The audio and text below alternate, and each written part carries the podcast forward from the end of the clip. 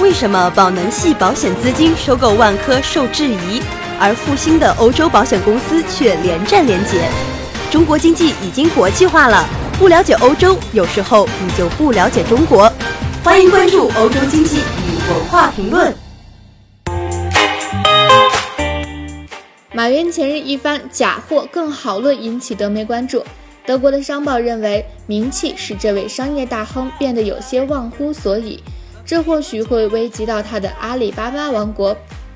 德国媒体更看好追求正品的京东，夸奖了刘东强先生。他是一个大明星，并且欣然接受众人的赞美。马云，今年北京的政治精英对他青睐有加。中国将首次举办二十国集团峰会，地点选在杭州。这个城市的一大特别之处是，这里是马云的王国。德国商报一篇文章开头这样写道。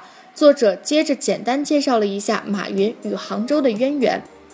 文章接着又把话题引回二十国集团峰会，马云将邀请各国首脑参观他的阿里巴巴园区，以此说明中国既不是世界工厂，也不是假货天堂，而是一个拥有众多创新集团的地方。作者 Steven 指出，不过马云有可能完不成这个任务，因为他对假货的不经意态度令人侧目。他热情地邀请投资者造访杭州，当然，他也被再次问到老生常谈的假货问题。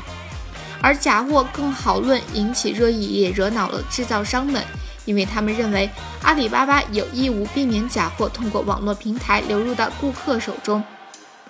近年来，阿里巴巴旗下的淘宝等电商网站多次面临为假货贸易提供平台之指控。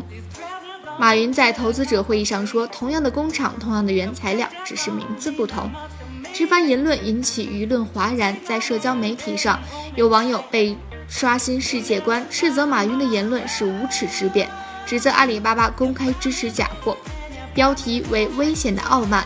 文章写道：“这名商人成功的打造了世界上最大的网络销售平台，不过名气使他变得有些忘乎所以。”他面临的最大危险并不是在国外，而是本土竞争者。文章提到了马云的竞争对手——京东大叔刘东强。文章指出，京东不仅是平台运营商，也是经销商。但是京东正在追求正品，刘东强发起打假进攻，虽然价格或许有些偏贵，但是也意味着消费者得到更多保障。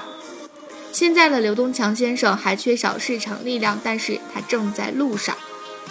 那平时大家在网上购物的时候，会选择买正品呢，还是觉得只要用得惯就好了，无所谓正品还是，呃，盗版？欢迎在我们的微信公众号“欧洲经济与文化”当中评论。我是你们的主播 Chris。